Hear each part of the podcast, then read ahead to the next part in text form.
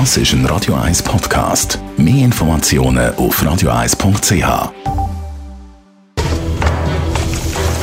Das jüngste Gericht.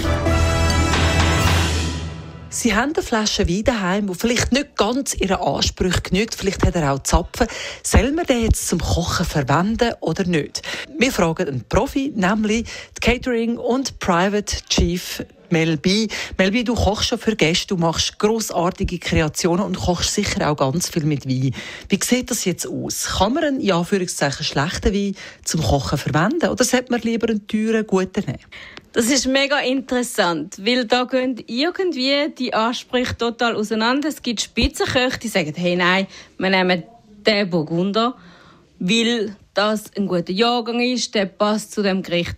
Ich persönlich habe auch die Erfahrung gemacht, dass es wirklich Menge ist mit einem Wein, wo einen schüchen Zapfen hat, absolut ein total gutes Schmuckgericht gibt. Sechs ein Brassato, sechs irgendwie ein Kalbsbäckli oder ein Sossobuco.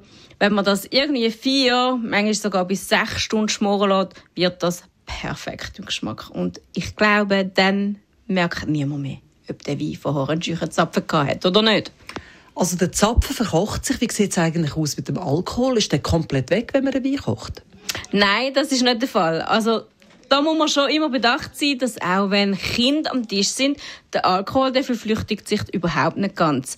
Also es hat immer einen gewissen Rest Alkohol, wo man schmeckt und wo man auch spürt. Der allerbeste muss es also nicht sein, deiner Erfahrung nach. Wie sieht es aus mit Champagner? Jetzt gerade für Fondues zum Beispiel wird ja gerne hochwertiger Champagner manchmal verwendet. Was ist da deine Erfahrung? Ich habe ähm, schon bei einer Kundin mit einem Dom Perignon ein Risotto kochen. Ganz ehrlich finde ich das maßlos übertrieben. Ich finde, für ein Fondue kann man gut auch einen einfacheren Champagner nehmen, vom Denner oder vom Coop.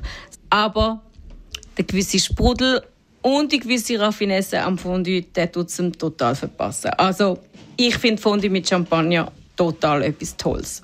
Sie können also getrost den Wein oder einen Champagner, den Ihnen jetzt zum Mundet, zum Kochen verwenden. Das Resultat sollte, wenn Sie ein guter Koch sind, natürlich vorausgesetzt, genau gleich gut werden.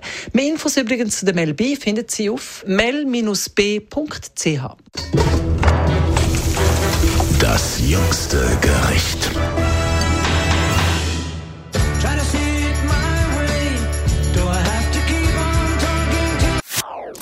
Das ist ein Radio 1 Podcast. Mehr Informationen auf radio1.ch.